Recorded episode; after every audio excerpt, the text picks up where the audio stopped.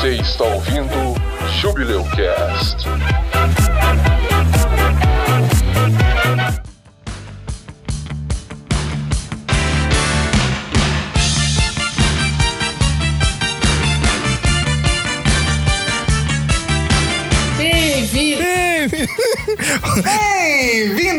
Sabe o que que a Clarice fez comigo esses dias? Ah, não, vocês viram, foi pro grupo. Ah, não, a Clarice falou não sei o que, igual um macaco que ela começou a gaguejar, né? Eu vi isso daí. Eu tive uma crise de riso por 5 minutos graças a isso. Bem-vindos a mais um episódio do Podcast. Aí ela pegou e falou assim: Você quer saber como que macaco fala? Bem-vindos a mais. Que sacanagem, cara, que Eu queria sacanagem. resgatar esse áudio pra botar de abertura. Foi nesse momento que a Clarice desevoluiu para o macaco. O quê? Clarice, como que o macaco faz? Uh, uh, uh, uh, uh, uh, uh. Você quer saber como que o macaco faz, Edson? Ele faz assim: Bem-vindos a mais um episódio do Gleucast, o dos Podcasts.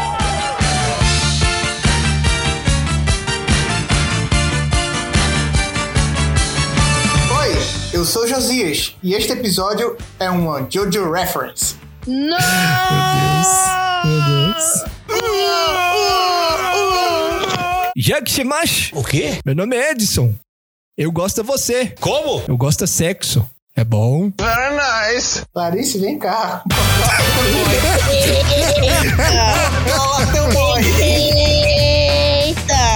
Eu, eu entendi a referência. Oi, eu sou a Kami e se você não olhar pra cima, seu negacionista de merda, eu vou dar uma chinelada na sua cara. Para de matar as pessoas. Para de ser doido. Você não pode desejar aquilo que você não pode ter! Para de ser doida! Para de ser doido! Sense Márcia. Meu nome é Jaime e vocês preferem que o Jubileu Cast fale de temas Aladdin ou os temas Aladdin?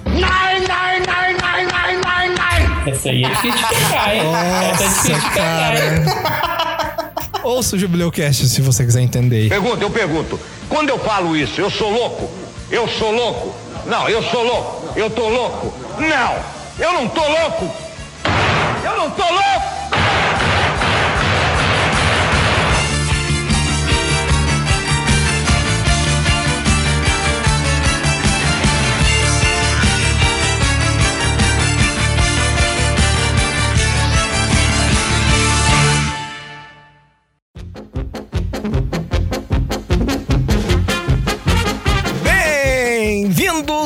Mais um episódio do Jubileu Cast, o Júbilo dos Podcasts. E hoje vamos falar sobre cinema, vamos falar sobre filmes, né? Neste primeiro episódio de 2022 do Jubileu Cast. Feliz ano novo pra vocês aí que sobreviveu a 2020 e 2021 e tá aqui com a gente, ouvindo esse programa maravilhoso. E vai sobreviver a 2022. 2020.3. 2020.3, maravilhoso. Hoje o assunto, como vocês podem ver, é um assunto bem pitoresco, né? Hoje vamos falar sobre sátiras. Trouxemos alguns filmes aqui que são bastante políticos. Vocês que acompanham o Jubileu Cast podem ver que a gente não costuma falar de política, né? E a gente vai manter, assim, consideravelmente essa regra de não falar de política. Mas o que não é política, né? Nossa vida é praticamente inteiramente política, né? Mas quando eu digo política, é que a gente não fala de partidarismo, ah, direita, esquerda, Bolsonaro, PT, sabe? Esse tipo de coisa a gente evita. Mas hoje a gente vai trazer algumas críticas, né, que são inevitavelmente políticas, mas que ainda assim são válidas, mas não entram muito nessa área aí, né, do partidarismo brasileiro. É claro que pode ser que a gente encoste ali num conceito ou outro, né? É impossível não, não encostar, mas a gente vai trabalhar muito com isso hoje. Vai ser o- os assuntos do- dos filmes que a gente trouxeram, o tema desses filmes, né? Hoje a gente trouxe quatro filmes pra vocês. Todos eles trabalham com esse tipo de assunto, né? Esse tipo de tema. Então, um abraço pra gente mandar, gente. Pelo meu lado, só um abraço para o Gabriel Menina, que sempre acompanha a gente, para Susan e para o pessoal daqui de Recife e região que nos acompanha aqui pelo Instagram e pelo podcast também. Olha só que bonito. Beijo, Recife. Beijo, Mandirituba. Beijo, Beraba. Beijo, Piutaba. Olha só, pessoas da- das cidades bonitas aí que ouvem a gente. E mandar um abraço aqui pro Heitor lá do Procum de Uberaba também, né? Que começou a nos ouvir aqui, né? Começou começou a maratonar os episódios e, e tá ouvindo aí, diz que gostou. Eu tenho que mandar um outro abraço aqui, Eduardo Rodrigues, que tá acompanhando a gente. Eduardo underline C.rod. Ele tá acompanhando a gente lá de Portugal. Ele tá maratonando os episódios também. A diz que gostou muito, acompanhando a gente aí. Diz que sente falta aí das, do humor brasileiro, né? Que o humor de Portugal é um pouco diferente. Ora, pois, no país de Portugal, nós podemos chamar vacina de pique. Então, um abraço pra ele, um abraço pra todos os nossos ouvintes internacionais aí. Muito obrigado por acompanhar a gente. Vamos ao episódio agora. Espante seu Hitler imaginário, convide seus parasitas e não olhe pra cima, porque o episódio de hoje vai trazer grande benefício para o glorioso país do Cazaquistão.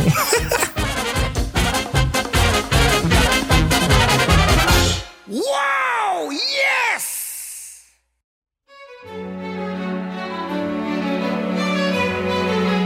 Vamos começar aqui. Antes da gente passar, teve um, um- um assunto aqui, né? Um, um impasse que eu acabei descobrindo aqui enquanto a gente montava a pauta pra esse programa. É que, por que sátira, né? Porque alguns filmes aqui que a gente vai falar, pode ser que vocês considerem paródia também. Mas é, existe uma diferença entre sátira e paródia. É, a sátira, nem sempre ela é humorística. Né? Algumas vezes ela é até mesmo trágica. A paródia é sempre de caráter cômico e é imitativa por definição. Já a sátira não precisa ser.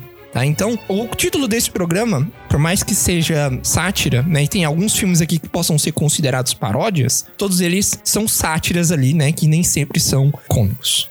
Descola, parasita!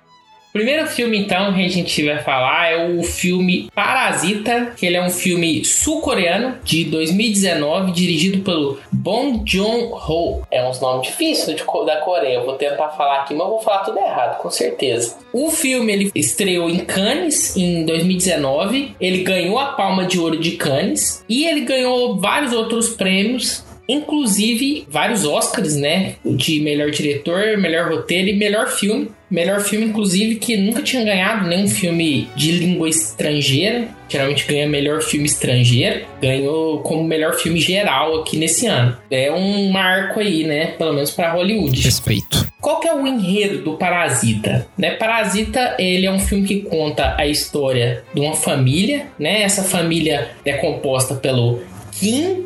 Aí eu vou falar o nome completo desse pessoal, não. Até porque eu não sei como é que funciona os sobrenomes, que cada um tem um nome diferente. Eu acho que não tem um sobrenome aqui, não. Eu vou falar que a família é a família Kim, mas o Kim é o nome do pai. A esposa dele é o Chong-soo, o filho é o Ki-woo, a filha é Ki-young. Eu tô passando mal aqui com essa palavra. É um nome muito doido. E aí eles vivem num apartamento, no, no subsolo de um prédio, assim. E é um apartamento, assim, bem pequeno. Tem uma janela, assim, que mostra a rua. Fica um cara mijando na porta da casa deles. E eles ficam vivendo, assim, de bico. Então a vida deles ali é bem precária, assim. A gente não, não, não explica muito bem por que que eles não têm trabalho, né? Mas eles não têm, estão desempregados ali. E aí eles vivem de alguns pequenos bicos, assim. Então a vida deles é mais difícil. E aí um dia, né? Eles estão lá na casa dele, tem um cara mijando na porta. um bêbado que fica mijando na porta da casa deles. Aí chega o amigo do Kiwu, que é o filho da família. E aí ele visita e ele traz um presente, uma pedra. É uma pedra que ele fala que traz sorte. E além de trazer essa pedra, né, um, presente muito bom, a pedra, ele vem e dá uma oportunidade pro menino, né, pro Kiwu. Ele fala para ele substituir ele, dando aulas de inglês para a filha de uma família rica, né, uma família chamada Park. Esse menino, o Kiwu, ele é muito inteligente assim, só que ele não estudou, né? Ele não, não faz universidade igual esse outro, né? O amigo dele. Então ele falsifica ali uns documentos pra família, né? Comprova ali a, que ele sabe, né? Que ele tá apto para ensinar a menina. E aí ele consegue um emprego com a mãe, falando com a mãe da família Park lá. E ele começa a, a dar aula para essa menina, né? E aí ele descobre durante o tempo que ele tá dando aula ali para ela que o outro filho dessa família Park, né, dessa família rica, chamado Da Sang, é um menino assim que ele é um artista. né? Então ele faz desenhos, uns desenhos muito doidos lá. E ele precisa de um professor de arte também. Aí ele lembra: nossa, minha irmã ela é boa com essas coisas de arte. Inclusive, ela que falsificou os documentos aqui para eu entrar aqui. Então, ele inventa uma história que ele conhece uma pessoa super qualificada ali, que estudou artes aplicadas na Universidade de Illinois, que pode ser a, a tutora do filho dela. E aí ele inventa lá que ela ah, é uma mulher que chama Jéssica, só que na verdade é a irmã dele. Então ele já infiltra ali a, a irmã dele também para dar aula para esse menino. Então tá botando todo mundo da família dele ali para dentro da casa. E aí, a menina, né, essa Ki Young, que é a irmã dele, ela entra então para dar aula pro menino. Quando ela tá indo embora, ela vê a oportunidade ali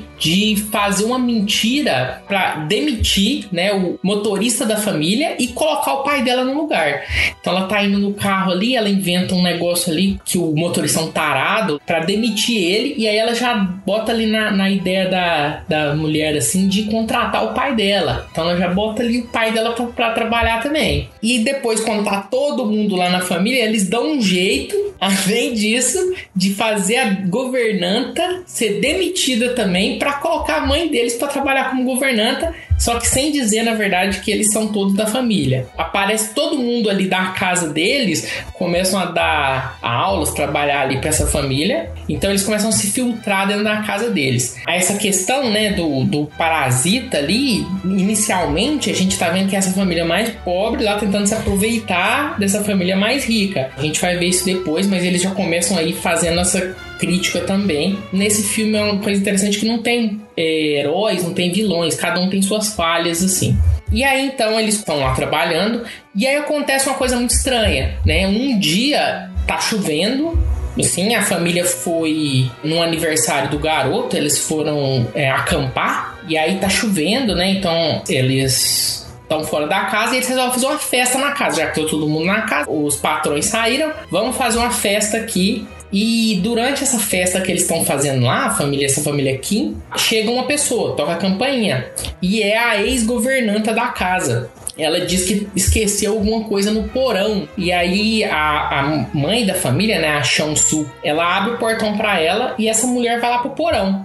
E aí ela fica muito tempo no porão e você pensa, o que essa mulher tá fazendo no porão? Chega lá, ela tá tentando abrir uma prateleira do porão ela abre lá a prateleira e aí todo mundo, o que, que, é isso? Tem uma passagem para dentro do porão ali, escondida, né? Um lugar secreto, um abrigo secreto. Eles não sabiam né, essa família rica, porque essa casa não era inicialmente deles, né, mas a governanta trabalha há muitos anos, então tinha um porão, um abrigo secreto, um bunker, porque a gente está falando aqui da Coreia do Sul, e a Coreia do Sul ela tem a divisão lá com a Coreia do Norte, e eles ainda estão em guerra, né, só que eles estão em trégua no momento, eles têm esse medo nuclear, porque a Coreia do Norte tem eh, ogivas nucleares. Muitos lugares eles dizem lá que tem bunkers mesmo, mas eles não conheciam. E aí dentro desse bunker tem o marido da governanta que tá morando dentro da casa faz quatro anos e ninguém sabia. Nossa, cara, que loucura. E aí ele tá se escondendo porque ele tava devendo a agiotas. E é muito doido, né? Porque é, deve ser muito difícil morar na Coreia do Sul, porque a gente viu Round 6 também tá todo mundo endividado lá devendo pra agiota. Deve ter muita agiota na Coreia. Pobreza pega. A família, então,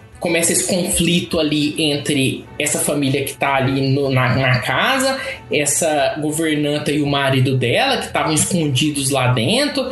Elas descobrem ali que um tá se aproveitando, o outro tá se aproveitando também. Então tem duas famílias infiltradas nessa casa, do, dois parasitas, talvez. Começa esse conflito aí do que que faz, se vão contar, quem vai contar para quem, uma gravou a outra essa parte, então, eu vou deixar, né, para vocês assistirem o que, que acontece a partir daí, para não contar o filme todo. Mas é interessante desse filme é essa parte, né? Tem essa família que a gente falou que tem essa ligação, né? Que seria essa ligação meio parasítica, essa família pobre com essa família rica, que seria mais ou menos a visão do filme. Mas a gente também pode ver que existe nesse filme uma divisão muito de classes dos pobres e dos ricos, e não só a família pobre está se aproveitando da rica, mas a gente vê bastante nesse filme a família rica se aproveitando do trabalho da família dos pobres, né? Eles não fazem nada sozinhos, tudo, né? Eles têm motorista, eles têm governanta, né? Eles fazem tudo, é, eles envolvem toda essa família né? Então eles têm uma certa exploração ali dessa outra classe. Então a gente pode dizer também que eles são parasitas nesse sentido. Um ponto que eu queria colocar é que, tipo, tem o tempo todo eles sendo depreciados, né? Os pobres. O cheiro do pobre é bem, é bem escroto, assim, essa questão da burguesia tratando os seus parasitas e sendo, na verdade, parasitas também. E eles falando, e tipo assim, falando com muito desprezo humano, sabe? É muito nojento, assim, muito foda. É, o, próprio diretor, né, ele fala que nesse filme dele, ele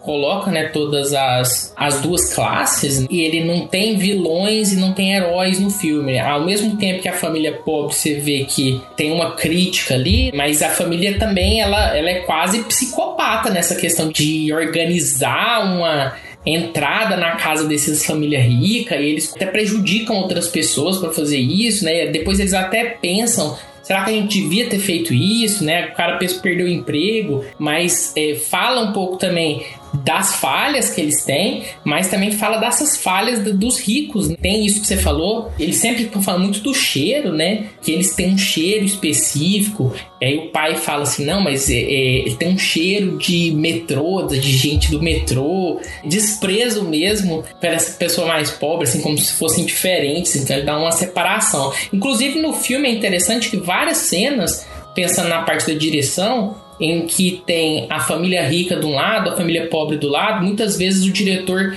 ele coloca um objeto para separar, né, como uma um vinco ali do vidro que faz uma linha, ou ele coloca objetos na frente como se estivesse realmente separando essas duas pessoas, como se, elas não fossem juntas, elas não estivessem no mesmo patamar, assim. Mesmo que não coloquem vilões e tal, e que eles, os pobres, né, tenham a moral dúbia, tem essa ambiguidade, ainda assim eles têm o fator desespero e isso aparece no filme. Como, por exemplo, a casa inundando, tipo, a enchente tomando conta da casa deles e os outros no conforto, sabe? E eles o tempo todo com esse sentimento de vingança, sabe? De reparação. E eu acho que é válido enfatizar isso. Mesmo que não seja colocado vilões, existe esse, esse negócio de reparação implícito. É interessante isso, porque depois daquela parte, já que você comentou, depois daquela parte que eles entram na casa, a governante na casa, tá chovendo. E aí essa chuva, ela causa inundação na casa da família pobre. E aí também tem essa questão, e falaram muito sobre isso, o fluxo da água, que tem água em vários momentos do filme, em vários momentos da trama mostra muito essa presença da água. E aí o diretor falou que ele não tinha notado toda essa presença, mas que a água não é importante só por si, né? Mas ela traz uma analogia também interessante de que ela sempre corre de cima para baixo e ela é um elemento trágico no filme. Então, ela flui da casa dos ricos para os pobres e ela vai lá nos pobres que ela vai dar um problemaço, né? Que vai inundar a casa de todos os pobres lá e vai obrigar eles a sair de casa, né? Então, eles sentem mais esses desastres, essas coisas do que os outros. Porque lá na casa dos ricos é lindo. Ela acorda no outro dia e fala assim: olha que beleza, choveu, saiu a poluição, olha que beleza. E os pobres lá com a casa toda inundada. É legal esse filme, apesar dele ser um filme assim mais sério, ele tem umas situações mais absurdas assim. Eu acho que esse cinema mais asiático, geralmente eles fazem uma coisa um pouco mais exagerada. Eu não conheço também muito de cinema asiático, de série asiática, mas geralmente o que eu vejo é que eles exageram um pouquinho. Só que esse filme aqui ele é exagerado num ponto que eu gosto, assim. Não é exagerado demais, é uma coisa para deixar um pouco mais dramático, um negócio para deixar um pouco mais claro que, que ele está tentando dizer, só que é um absurdo ainda que é crível, que você ainda acredita, ainda que é interessante, é divertido, né? Causa até ali um, um certo humor pelo absurdo, não humor porque eles fazem piada. Muito bom. Muito bom, o filme fez muito sucesso, foi relativamente barato, né, cara? Custou 11 milhões de dólares e rendeu 285,7 milhões de dólares. Ele fez, ele fez 20 vezes o valor dele, cara. Mais um pouquinho. Uau! É, isso que é um sucesso. Quatro Oscar. Não, Vingadores faz muito, né? Mas um filme que custa 300 fazer um bilhão. É só três vezes. É, um, é, é muito dinheiro, mas é só três vezes. Agora, se eu fazer um filme que fez 20 vezes, isso que é sucesso. Fez muito sucesso. O cara conseguiu contar a história dele com muito pouco recurso. Então, nossa, isso é, isso é muito difícil e ficou muito bom, né? Quatro Oscar com 11 milhões? Nossa senhora. E é um diretor muito elogiado, né? Várias pessoas, vários outros diretores elogiam bastante ele, inclusive o Guilherme Del Toro, que gosta muito do, desse cara. Fica aí, não contamos o final, contamos alguns, só alguns pedacinhos aí, né? Então, assista. Eu vou assistir, eu não assisti ainda. Ui, é, é chocante. Tem cenas chocantes aqui, mas para você ficar aí na vontade de ver o que, que é chocante. Mas no final é legal.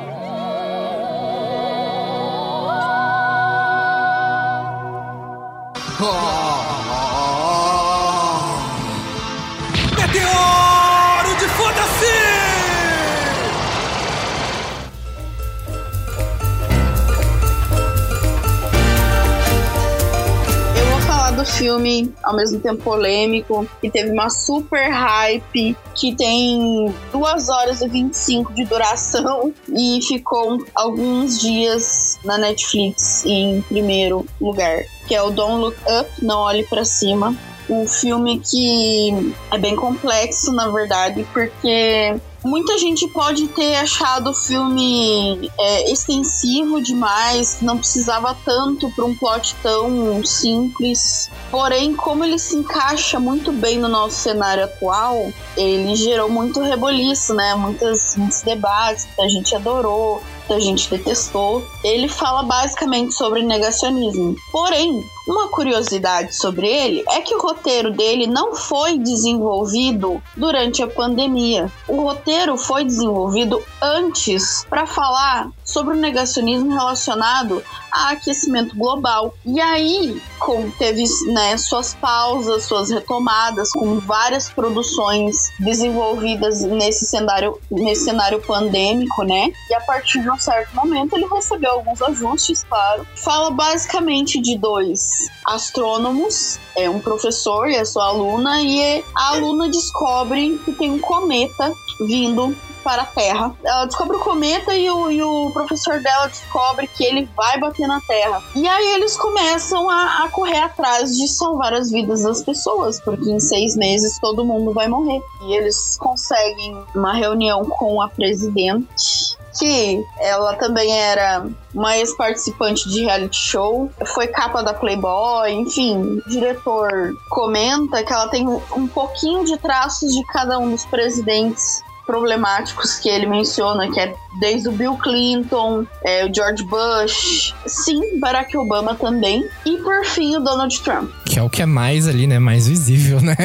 Essa presidente ridiculariza a situação, ela, isso como algo importante, ela não valida eles e ela espera uma confirmação dos cientistas dela. Mas o tempo tá comendo, né? Então, assim, ela não tem tempo, ela deveria fazer isso quanto antes e pedir ali uma, uma intervenção para eles tentarem descobrir um meio de sobreviver, explodir esse cometa, enfim. No decorrer do filme, muitas coisas vão acontecendo, né? E essas coisas elas satirizam muito coisas que, por sinal, vieram acontecer de fato, que são os negacionistas, né? Don't look up ou não olhe para cima, vem da campanha que essa presidente fez para que as pessoas não olhassem para cima, para não olhar o cometa chegando, enquanto os cientistas faziam a campanha de Just look up, por favor, olhe para cima, olhe para cima. Rola essa rivalidade política que é desnecessária, por quê? Porque se a ciência falou, tá falado.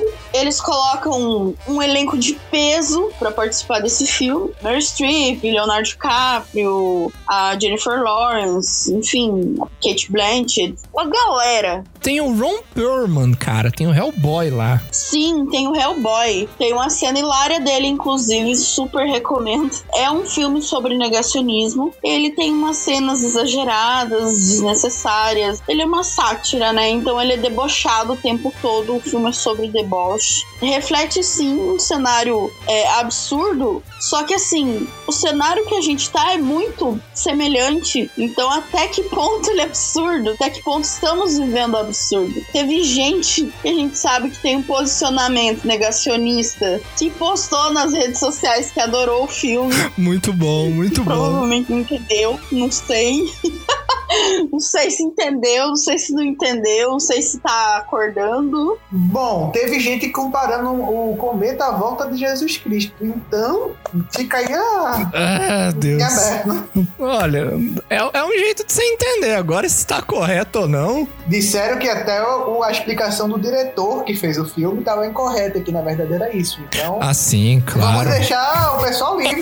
Entendi. É, é, o diretor deve estar errado, né? A pessoa que escreveu o filme, ela deve estar totalmente equivocada.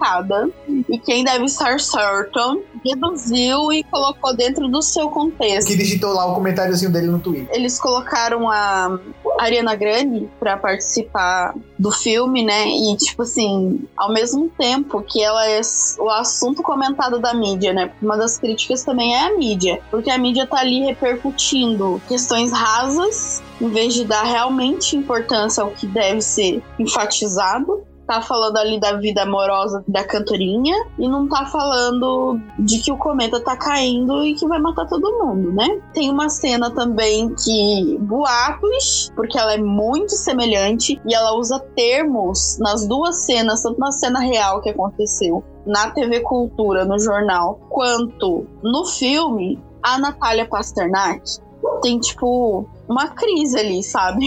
Porque ela tá ali no jornal e a galera fala assim pra ela: "Ai, mas com que humor, né? Você diria pra uma pessoa que não usa máscara?" E ela diz assim: "Gente, tem gente morrendo. A pessoa que não tá usando máscara, ela vai matar alguém."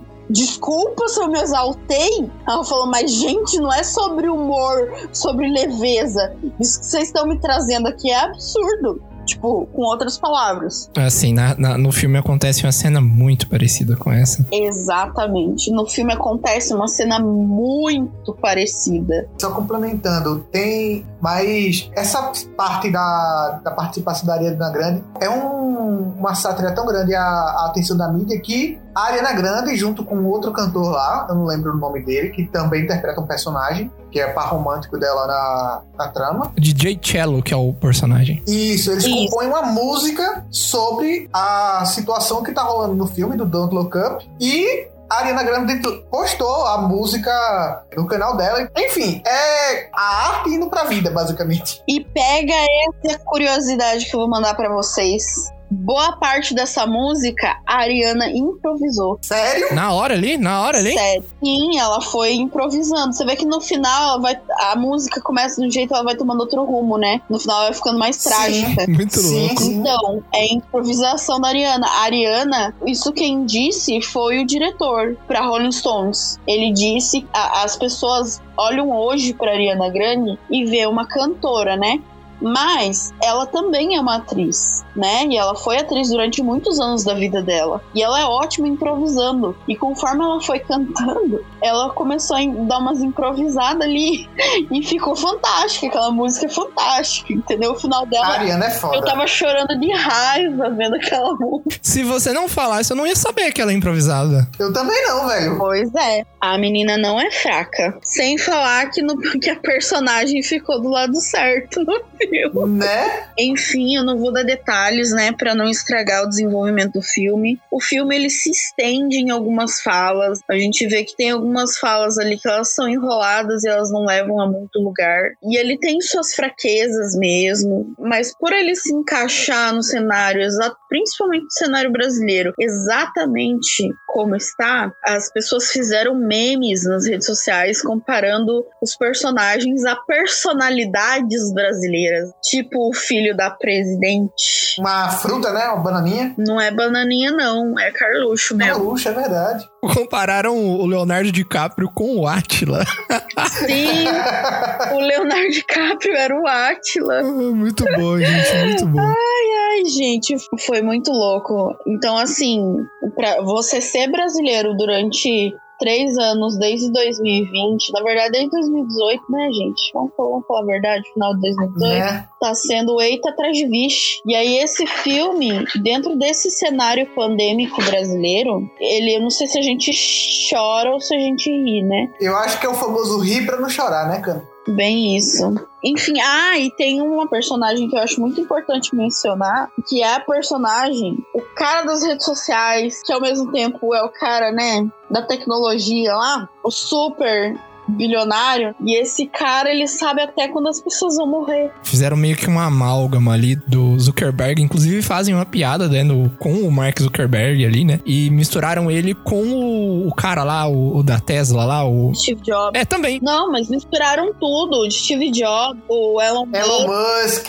Toda essa galera aí tá tudo misturado naquele personagem. Uhum. Que ele simplesmente coloca em risco a vida de todas as pessoas do planeta planeta a troco de a possibilidade de ter mais minérios, uma tecnologia melhor. Grana, basicamente atrás Sim, de grana. Pra sim. ele ficar rico, né? Porque quem que vai ganhar com a tecnologia? É, É, é isso. revoltante isso, cara. e é aí é revoltante. muito doido, né? É engraçado que, tipo assim, eu achei o filme em certas partes engraçadas, mas, tipo assim, muita parte você ri de nervoso, sabe? Você ri assim, ah, ah, ah, É isso, cara. É esse o, o espírito do brasileiro que assiste Não Olhe Pra Cima. E é isso. A, a questão da que eu tava falando lá da Natália Pasternak, não dá pra saber se é real, mas a cena é muito parecida das duas. E tem pessoas que não são negacionistas e que não gostaram do filme. Essas pessoas que não gostaram do filme, elas geralmente reclamam que ele é extenso e que ele diz muito óbvio. Porém, eu acredito que o óbvio ululante não lula para todos. Eu acho ele bem didático para quem ainda não entendeu. Não vou dar mais detalhes, porque senão não tem por que assistir o filme. Mas a cena final mostra a bunda da Mary Streep, eu acho que isso é uma motivação. Gosto. Te amo, Mary Streep. Adoro. É isso aí, muito bom. Eu assisti, vejam. Muito bom, muito boa crítica.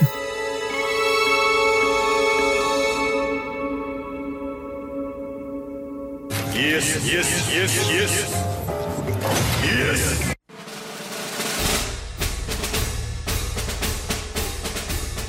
Eu só quero dizer que esse filme que eu escolhi pra assistir foi um filme que eu tava esperando mais rir do que ficar impactado pela história. Jojo Rabbit foi o filme que eu escolhi. Conta sobre a história de um garoto alemão chamado Jojo, solitário e que descobre que a sua mãe está escondendo uma garota judia na parede do quarto da sua falecida irmã. Aí ele tem uma ajuda por ser um amigo imaginário, uma persona que não sei se muitos de vocês ouvintes conhecem, Adolf Hitler. Ele tem um nacionalismo cego desde de muito novo, pois ele não chegou a ter muito contato com seu pai. E ele vê o Hitler como seu ideal paterno, assim. Em altos momentos ele tá lá conversando com o Hitler sobre situações, sobre o que fazer, como se portar para ser um ariano digno de ser integrante da guarda pessoal de Hitler. O objetivo do Jojo é fazer essa inscrição e passar em todos os testes da brigada armamentista hitlerista,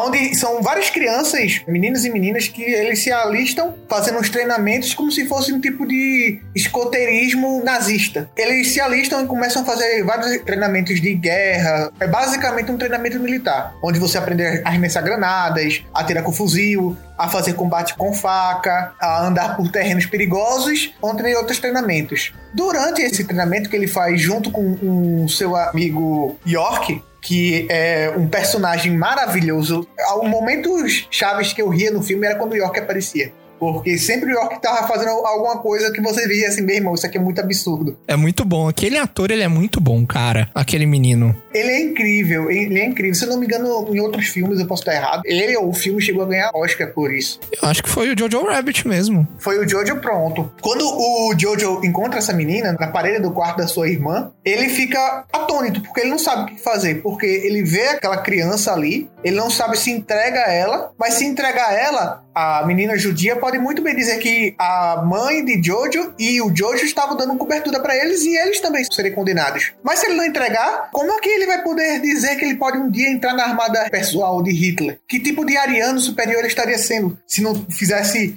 o correto pela sua pátria? Bem grande aqui, ironia, tá, gente? Aí ele segue nesse dilema, ele conversa inclusive com o Hitler, assim que ele tem um diálogo com essa menina, e essa menina se prova muito mais capaz de combate, digamos assim, a ele, porque ele é apenas uma criança de seus 10 anos, e ela já é uma, uma moça de seus 16, talvez quase 18. Ele sai pra uma, uma sala assim, conversa com o Hitler, aí ele chega na conclusão, quando ele vai falar para Hitler, os dois falam ao mesmo tempo. Um fala que vai tentar negociar, que é o Jojo, e o Hitler diz que é simplesmente pra tacar fogo na casa, porque não sabe se tem mais judeus escondidos nas paredes, e cu- culpar o Winston Churchill. E essa é uma referência maravilhosa da história. Se você não conhece, por favor, dê uma, uma olhadinha lá no período da Primeira e Segunda Guerra das participações de Hitler que você vai entender. Eu acho massa o jeito que eles contam como é que são os judeus, né? Que eles são tipo umas bruxas, tipo uns monstros esquisitos, né? É, tem um momento lá no, no acampamento que eles começam a cada um a dizer como é o judeu. A estrutura vai desenhando. Basicamente, o judeu virou um demônio com língua de cobra, com um rabo de demônio mesmo, com não sei quantos chifres, um tridente e ainda escamas de peixe. Que tive uma história que o judeu tinha se relacionado com um peixe por motivo sabe-se lá o quê. Mas existem dentro de- dessas fantasias assim, verdades, porque no tempo da Segunda Guerra, nazistas faziam justamente isso com as suas crianças para doutriná-las, não só com crianças, com outras pessoas também, fazendo com que os judeus fossem criaturas que não fossem humanas, para poder justamente justificar ainda mais esse desprezo e esse nojo e esse ódio pelos judeus, para justamente mostrar a eles que eles eram superiores e que aquilo ali era nada mais do que lixo que parecia ser, um, ser gente. Spoiler, isso acontece em Borá também. É, eu imaginei que sim. Eu lembro do primeiro rolando alguma coisa assim. Eles também contam coisas absurdas, como por exemplo, judeus que conseguiam ler a mente de outros judeus. Tem até um diálogo que o Jojo faz com o York, com um amigo dele, dizendo assim: Mas eles se parecem tanto com a gente, como a gente vai saber que outra pessoa é, é judeu e não é um de nós? Entre esse diálogo e entre outros diálogos que fazem o filme realmente ter aquele peso dramático de deixar você pensando assim. Meu preconceito, não só sobre judeus, como é o foco do filme, mas meu preconceito no geral, seja xenofobia, racismo, LGBTfobia e por aí vai. Meu preconceito é justificado em quê? Se quando eu olho para outra pessoa sem falar com ela, literalmente igual a mim, pele, carne, osso, Aí você assiste aquele filme querendo rir, você dá algumas risadas sim, porque o filme tem umas cenas que você não consegue assistir sem dar uma gargalhada, mas você sai muito mais desse filme pensando sobre muitas coisas que você tem preconceitos ou coisas que você poderia ter repensado de uma forma diferente, sem ter se expressado, digamos assim, de imediato, poderia ter julgado errado ou que você poderia ter intervido ao invés de simplesmente esbocejar um riso ou ignorar. Coisas que doem nas outras pessoas, mas que você, por não estar no corpo, digamos assim, ou na mente da outra pessoa, você não sente aquele lhe afetar diretamente. E outra coisa também que eu acho legal no filme é que o Hitler, que é interpretado pelo diretor do filme, o Taika Waititi, que é o mesmo diretor de Thor Ragnarok. É, e ele é o cara de pedra lá, o. Esqueci o nome dele. Eu também esqueci o nome do personagem. Ele é o Caça-Ratos 1. Olha só, também, também apareceu em Esquadrão Suicida.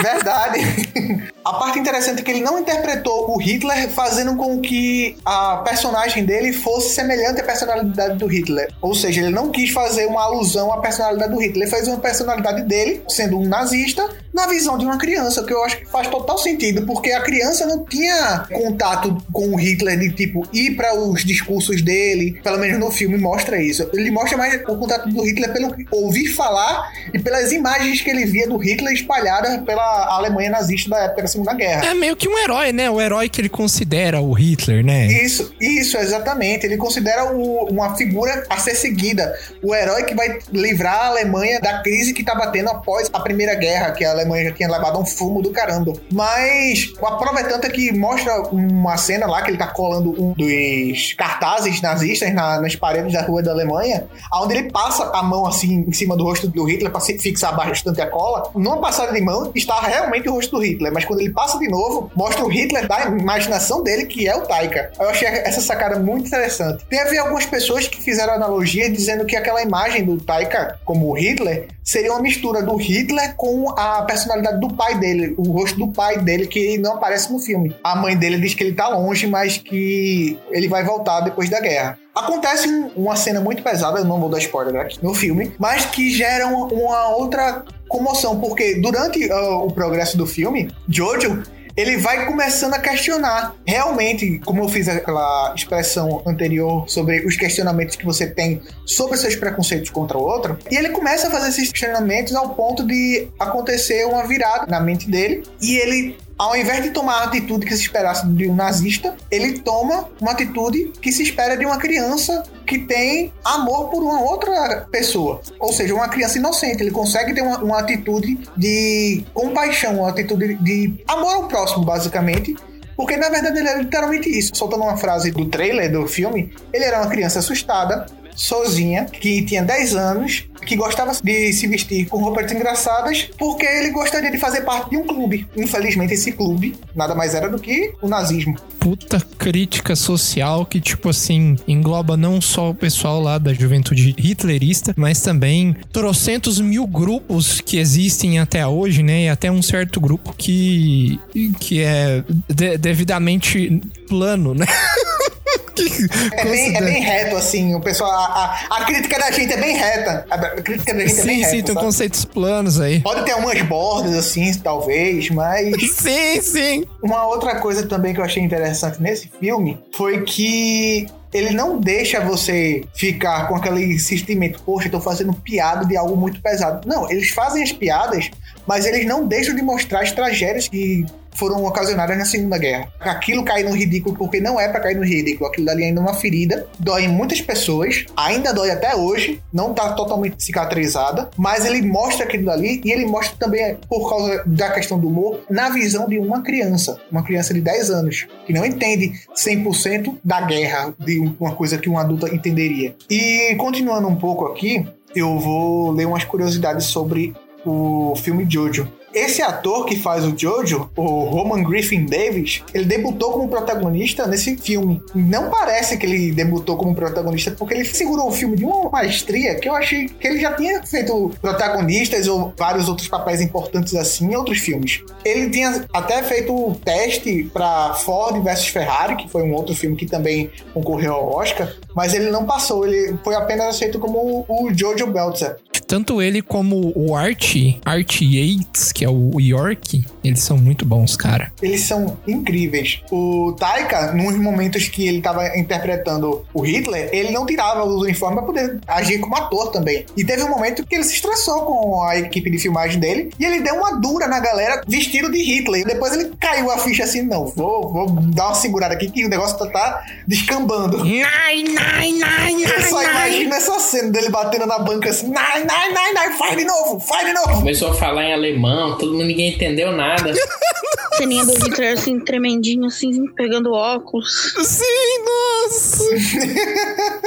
Nai, nai, nai, nai, nai, nai, nai. Uma outra cena que eu acho muito interessante, eles fazem uma sátira, mas que realmente aconteceu, foi em 10 de maio de 1933, na realidade, onde em praça pública, em várias cidades da Alemanha, foram juntados livros de escritores inconvenientes ao regime e foram queimados. Entre eles estavam Stephen Zweig, Thomas Mann, Sigmund Freud, Eric Kastner, Erika Maria Remarque e Ricarda Huck. Aí tem uma, uma cena muito hilária que mostra o quão as crianças não estavam com noção da realidade, que é justamente isso. A estrutura fala uma coisa lá e ela diz: E agora vamos queimar livros! As crianças, yeah! Aí começa mostrar as crianças pegando é, livros jogando na fogueira e comemorando e pegando mais livros, rasgando e por aí vai. E o Jojo, ele não fica com aquele sentimento de, cara, eu tô queimando livro, ele fica mais olhando pros lados assim, cara, eu tô fazendo parte disso. Ou seja, ele tá literalmente procurando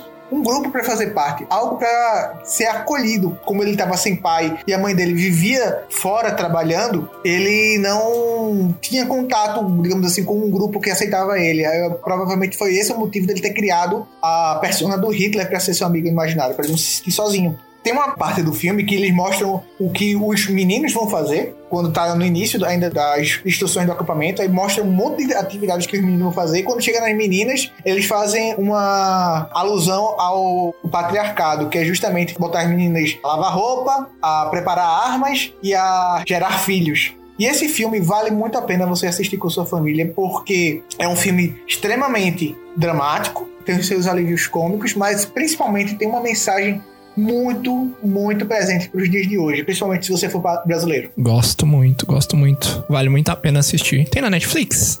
Tem, não tem? Eu não assisti pela Netflix, ele tinha saído na Netflix há um tempo atrás, mas eu não vi se ele ainda tá. Mas se tiver, Vai estar nos links. vai estar nos links aí para poder você conferir. Vai estar nos links aí, aonde tiver pra assistir, eu, eu vou deixar nos links aí pra vocês. Não só desse, mas de todos aqui que a gente vai falar hoje.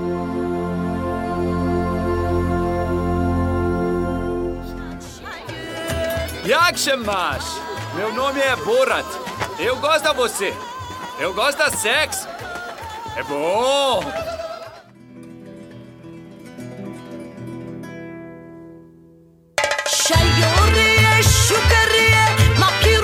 Agora chegamos aqui ao último bloco desse programa maravilhoso, muito bom, muito divertido. E vamos fechar aqui com chave de ouro com o primeiro e único, ou na verdade, o segundo e único Borat. Por que segundo e único? Já já vocês vão entender. O Borat, é, eu acho que todo mundo aqui já conhece, né? Já ouviu falar do, do repórter bigodudo que é do Cazaquistão, que fica fazendo uns takes muito loucos aí pelos Estados Unidos, aí pelo mundo. Mas antes da gente falar dele, antes da gente falar dos filmes dele, né? Que são dois, eu vou falar mais do primeiro. A gente tem que entender como que o Borat surgiu, né? E por que que ele é daquele jeito. O ator que criou ele é o Sasha, né? Não é a Sasha da... Su, da Sas... Sas...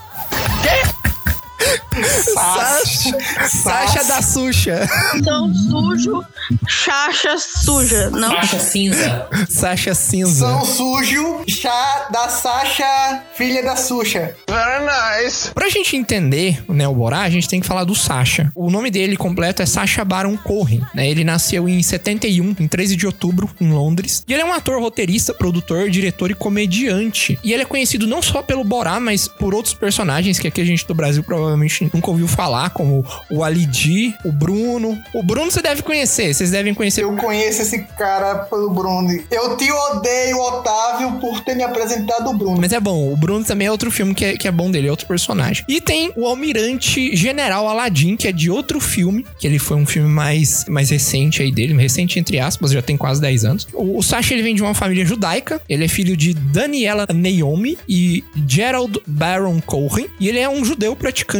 Isso é uma informação muito importante, tá, gente? Porque ele satiriza muito os judeus, mas ele mesmo é judeu. Desde jovem, ele sempre exibiu interesse pelo teatro e ele confirma que ele sempre foi muito fã de Peter Sellers e da Pantera Cor-de-Rosa. Ele é formado em História pela Universidade de Cambridge, que é uma faculdade que ele entrou por causa da reputação incrível que o clube de teatro da faculdade tinha. E a principal linha de pesquisa enquanto ele estava na faculdade eram as raízes dos preconceitos do mundo contemporâneo. É um assunto que virou um elemento essencial dos personagens dele, do traço de comediante, né? Da, da, da, da carreira de comediante que ele iniciou. Lá no clube de teatro amador, ele participou de peças como Fiddler on the Roof e Cyrano de Bergerac, além de entrar em algumas peças no Rabonin Dror, o maior movimento juvenil judaico do mundo. Ele começou trabalhando de modelo e depois ele foi pra TV, né? Chegando até a apresentar a meteorologia na BBC. Depois disso, ele quis se voltar ali pro humor, né? Pra um assunto mais descontraído. Ele entrou na Pump TV, dando início à carreira dos vários personagens que ele ia criar ali, né? Principalmente do Ali G, que é um, é um homem de classe média que tentava falar e se portar como um rapper gangster que acabava sendo extremamente ignorante e mal educado. A gente aqui do Brasil, né, deve ter ouvido pouco dele, desse personagem, né, ou quase nada, mas lá na Europa, né, lá nos Estados Unidos ele é bem conhecido. Aos poucos, a habilidade dele fez ele ganhar cada vez mais espaço no ramo da comédia, com seus personagens ácidos e a sua atuação incrível, ficando cada vez mais famoso, o possibilitando produzir séries e filmes. Ele ficou mais conhecido ainda quando desenvolveu personagens em pseudodocumentários como em Borá. Já eu vou explicar o que, que são pseudodocumentários, como Bruno, que ele é um fashionista austríaco, homossexual extravagante, de alegadamente 19 anos, mas ele não parece ter 19 anos, que faz afirmações provocativas e embaraçosas em situações absurdas, que ele usa para criticar o mundo da moda e a falta de profundidade das pessoas que se importam com aparência, né? E ele também criou o almirante general Aladdin, que ele é um ditador de um país fictício chamado República de Wadia, e ele usa esse personagem para satirizar ditadores da época que o filme foi lançado. Passado, em 2012. Agora, esses pseudodocumentários, né, que é um ponto muito importante para vocês entenderem como que funciona esse formato, por que, que o Borá é daquele jeito, por que, que o Bruno é daquele jeito. Os pseudodocumentários que ele cria, esse formato que ele adotou para esses personagens, vem do cinema iraniano New Wave que é um estilo de cinematografia desenvolvido por iranianos que querem criar obras que criticam o governo do país, coisa que é expressamente proibida pelo governo do lugar. Então, eles criaram esse formato que usa inúmeras técnicas para produzir filmes sem o governo saber, improvisados, disfarçados como documentários, com atores participando como eles mesmos e usando lugares e interagindo com pessoas reais que não sabem que aquelas pessoas, em certos momentos, são personagens. Ele adota a realidade e a ficção, que muitas vezes se misturam para criar algo novo. E é esse formato que não só o Borá, mas a maioria dos personagens do Sasha utilizam como o jeito de criar a história. Depois ele colocar Borá e Lid na geladeira, um período que eu vou contar daqui a pouco, pega o período ali que ele fez o primeiro filme do Borá, ele se envolveu em diversos projetos fora da comédia, né, da zona de conforto que era dele. E ele chegou a quase interpretar o Fred Mercury numa cinebiografia que mostraria toda a excentricidade do cantor, né, mostrando ele fazendo aquelas festas doidas que rolava muita droga, né, enfim, não acabou não indo pra frente. Mas em 2018, o Corren ele fez o genial programa is America. Por favor, se você não conhece esse programa, vá no YouTube e pesquise. Tem alguns vídeos pequenos que são absurdamente incríveis. E é nesse formato mesmo de pseudo documentário. E ele deu vida a alguns outros personagens, né? Nessa, nesse momento ele já era conhecido, né? O Borai e, o Bruno já eram personagens conhecidos, então ele não podia usar. Então ele criou novos, né? Um desses era o ex-militar Erran Morad, que ele faz uso de táticas militares pouco convencionais. O Sasha utilizava maquiagem prostética, o deixando quase irreconhecível nesses personagens. Um dos momentos mais memoráveis desse Who is America é quando o, o o personagem do Sasha, ensina um político a usar uma técnica peculiar para se defender de membros do ISIS, da ISIS, que ele ensina que você tem que ameaçá-los com atos que os tornariam gay. Eles virando gays, eles iriam ser tirados ali do ISIS, né? Seria um, um insulto para eles ali na cultura deles. E ele ensina o político, né, que ali não, não sabe direito o que, que tá acontecendo, né? Ele fala: "Não, abaixa as calças". E aí ele abaixa as calças assim: "Não, agora me ataca", né? Aí o cara grita: "América! América! Vai!" E com a bunda de fora: "Aqui, larga sua arma!" E, e empurrando a bunda dele em direção ao cara com a arma, né? cara, é genial. É genial. É genial. Vocês têm que ver. Tem o um vídeo no YouTube, vai estar na descrição do episódio. Um outro momento é onde o Morad, ele grava um vídeo com outro político que também não tem ideia de que aquilo ali é um personagem, ensinando crianças como manipular armas de fogo reais disfarçadas como bichos de pelúcia, em uma sátira hilária de apoio ao movimento armamentista. Mas o tal político realmente acreditava estar apoiando a iniciativa. Praticamente todos os personagens do ator se envolveram em polêmicas e incontáveis processos judiciais, devido a maioria deles dependerem do tal formato de pseudodocumentário, que seus personagens devem se manter anônimos, de criar situações absurdas e às vezes se envolver com figuras que representam grupos perigosos. Durante muito tempo, a vida pessoal do Sasha foi mantida em segredo, já que ele não gostava de dar entrevista como ele mesmo, né? Então ele dava entrevista caracterizado com os personagens dele. Mas conforme o tempo passou, aos poucos ele foi se revelando mais e mais sobre si mesmo. O problema com o sucesso, apesar de ser fantástico, é que cada pessoa que vê um filme do Borá é uma pessoa a menos que eu consigo enganar como Borá, disse o ator em entrevista. Os trabalhos do Sasha foram reconhecidos com um prêmio BAFTA, uma nomeação para um Emmy e um Oscar de melhor argumento adaptado em 2007 e um Globo de Ouro de melhor ator em comédia ou musical pela atuação em Borá, além de muitas outras premiações. Beleza? Vamos agora ao personagem de fato. O personagem ele surgiu na primeira vez no programa F2F do canal Granada Talk TV em 1996, primeiramente com o nome de Alexi Crickler e depois Cristo Skiptari, acho que é isso, Skiptari que fala, vindos originalmente de Moldova e Albânia, mas eles eram muito parecidos, ao invés de vir do Cazaquistão, como é o caso do Borá. O Borá ficou um tempo longe das telas, depois que ele parou de mexer com o personagem em 96, mas com o sucesso do Ali G e com a criação do programa do personagem The Ali G Show, o Sasha decidiu revisitar o personagem em quadros e entrevistas e em várias outras ocasiões. O Kohan, ele usou de forma genial o personagem em novembro de 2006, perto do lançamento do primeiro filme, quando ele apresentou o MTV Europe Music Awards em Lisboa como Borá. No dia seguinte, a mídia húngara afirmou que um jornalista do Cazaquistão chamado Borá Sagadiev tinha apresentado o evento sem fazer ideia de que ele não passava de um personagem. Então ele, ele atua muito bem com isso e ele passa a ideia de ser um, um- um personagem estrangeiro muito bem, sabe?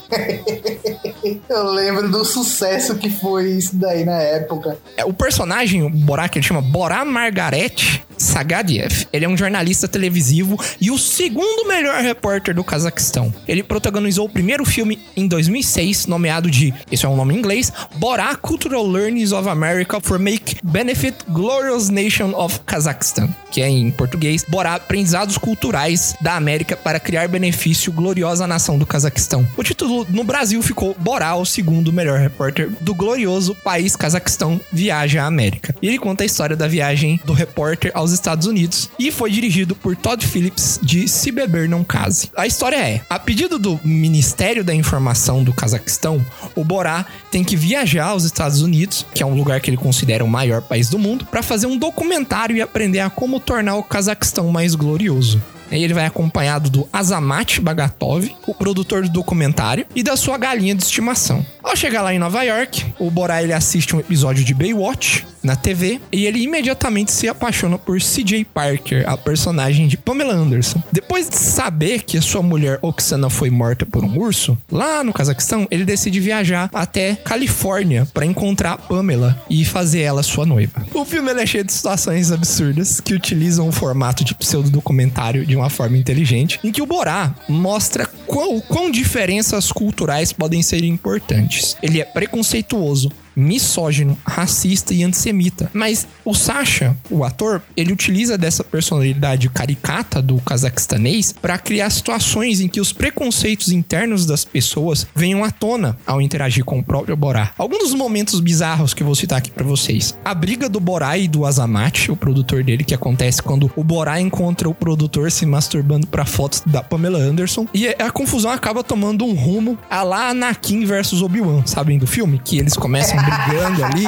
E aí a briga deles se estende por diversos cenários, né? A mesma coisa com essa briga dos dois, né? E eles vão brigando por todo o hotel. Tudo isso enquanto eles estão pelados. Cada um com seu sabre de luz. Sim! Igualzinho. Uma outra situação é que o Borá e o Azamat se hospedam numa casa e eles se assustam quando eles descobrem que os donos da casa são judeus. E eles ficam com medo do que eles podem fazer. Os dois, eles escapam do local ao jogar dinheiro em duas baratas que surgem debaixo da porta do quarto onde eles estão. E aí eles acreditam que são os judeus transformados e eles saem correndo, sabe? É bem no- na pegada do Jojo Rabbit que o Josias falou. E a outra, por último, eu não vou citar o filme inteiro, é que quando ele encontra a Pamela, depois que ele descobrir que não era uma virgem, né, como ele imaginava, e ele fica muito triste, e aí ele vai numa igreja pentecostal e perdoa ela durante uma missa. Ele vai até ela, ele vai até a Pamela, encontra ela numa sessão de autógrafo, declara um amor por ela e mostra o seu saco tradicional de casamento. Tenta sequestrar ela usando o saco, mas ele acaba detido por seguranças. Como eu disse, eu não vou contar o filme todo. Se vocês quiserem ver o final, vão lá e assistam. Tá lá no Amazon ou no Prime Video. Mas a ideia inicial do filme era ser gravado só em 11 dias e era pra ser totalmente improvisado, mas devido ao baixo número de cenas e do pouco planejamento, ficou impossível de se criar uma narrativa. O que forçou a produção a contratar roteiristas pra montar uma história coesa e uma lógica de produção maior. Durante as gravações, o Sasha só aceitava ser chamado de Borá, mas não por ser um ator do método, mas ele não queria correr o risco de sair do personagem e acabar perdendo o sotaque entre os takes, ou ser chamado pelo seu nome verdadeiro em frente a um entrevistado e revelar que aquilo era um personagem, o que estragaria a dinâmica do formato. Depois do lançamento, a obra se envolveu em várias polêmicas, sendo banida no Cazaquistão, ter reunido mais de 3 mil processos e supostamente ser o motivo de divórcio de Pamela Anderson e Kid Rock que era um músico dos Estados Unidos que era parceiro dela. Apesar de tudo, o filme foi um grande sucesso, tendo custado apenas 18 milhões e rendendo mais de 268 milhões de dólares, sendo indicado ao Oscar de melhor roteiro original e Corrin levando um Globo de Ouro de melhor ator em filme de comédia. Por causa do sucesso, o Sacha decidiu aposentar o personagem, já que ele não poderia mais interagir de forma desconhecida com o público. Tem o Borat 2 que saiu recentemente, que ele decidiu revisitar o personagem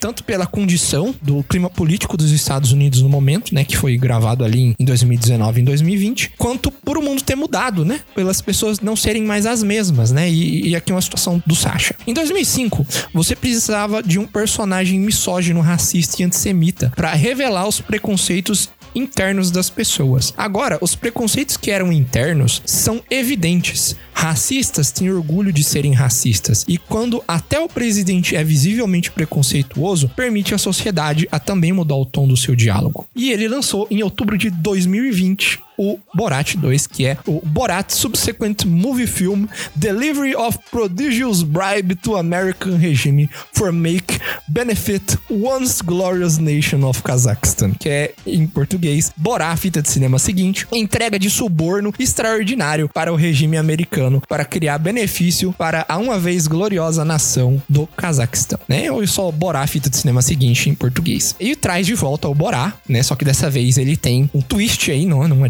diferença na trama que ele é, tem uma filha, né? Ele descobre que ele tem uma filha que acompanha ele de volta nessa viagem para os Estados Unidos. Eles aproveitam toda a, a, comoção que aconteceu com o primeiro filme, né? E fala que o Borá, depois que ele voltou depois do primeiro filme, ele foi pro Gulag, né? Ele foi torturado e tal, né? E aí eles, eles criam, né, essa história para trazer o Borá. E agora o Borá ele é conhecido, né? Ele é um personagem conhecido ali na América e no mundo inteiro. E aí ele não pode mais usar a mesma tática, né? Pra criar as, as situações absurdas. Então ele coloca o próprio Borá se vestindo de outros personagens. E aí, no meio disso tudo, ele tem que ser um pai responsável para Tutar. Tutar Sagadiev, que ela é interpretada pela incrível Maria Bakalova. Ganhou prêmios aí, ganhou muitos prêmios e ela é muito boa atriz, né?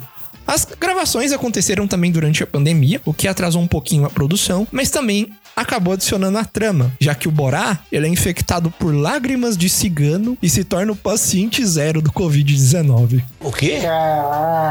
É muito bom. Mas esse negócio de preconceito é coisa de cigano, todo mundo sabe. Nossa, cara! E aí, o que, que eles fazem, né? O que, que é o, a história do filme? Ele tem que levar um suborno para os Estados Unidos para tornar o Cazaquistão é, great again, né? Bom de novo, né? E aí, o que, que ele faz? Ele pega o ministro da cultura do Cazaquistão do país, que é o Macaco Johnny, que também é o ator pornô nacional mais famoso, pro presidente Donald Trump, com o objetivo de redimir a nação. Eu não vou ficar citando aqui o filme, porque esse também é, é, eu recomendo, inclusive, mais do que o primeiro que vocês assistam, porque ele é mais insano em, em diversos níveis que o primeiro filme. Foi um filme mais punk pro Sasha fazer, porque ele correu risco de vida, como ele disse, o mundo mudou muito e, e ele é, acabar zombando de pessoas, de grupos tão perigosos, acabou colocando ele em risco de vida. Mas o filme ele recebeu elogios da crítica pela atuação do Sasha e da Maria Bakalova, como Borat e Tutor, mas ele também recebeu elogios pelos comentários importantes que ele faz sobre a cultura americana naquele período. Ele foi indicado ao Oscar nas categorias de melhor atriz coadjuvante para Bakalova e pro melhor roteiro adaptado. Apesar de não ser oficialmente divulgado, o filme custou entre 10 e 20 milhões, bem barato, e supostamente arrecadou facilmente os seus custos. A gente não sabe quanto de lucro que ele fez. Ah, não, foi durante a pandemia que ele saiu. Talvez não tenha sido muita coisa, não. É, talvez não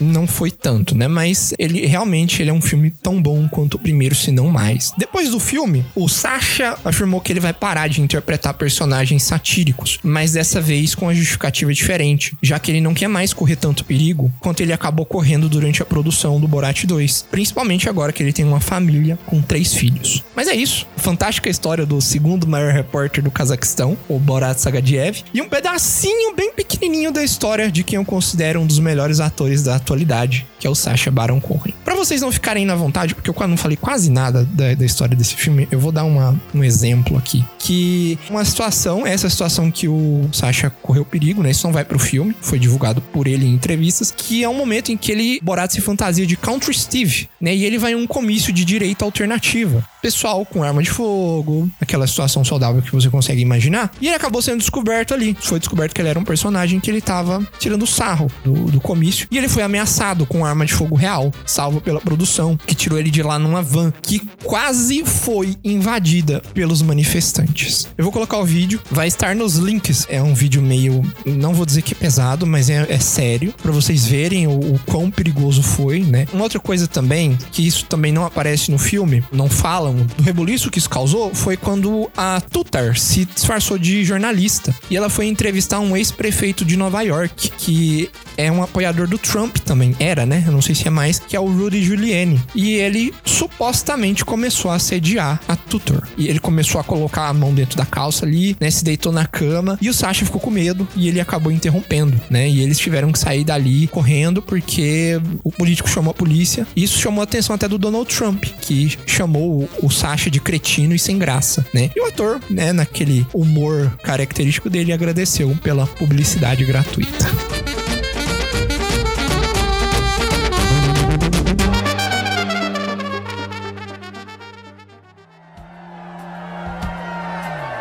I see the crystal raindrops fall, and the beauty of it all is when the sun comes shining through.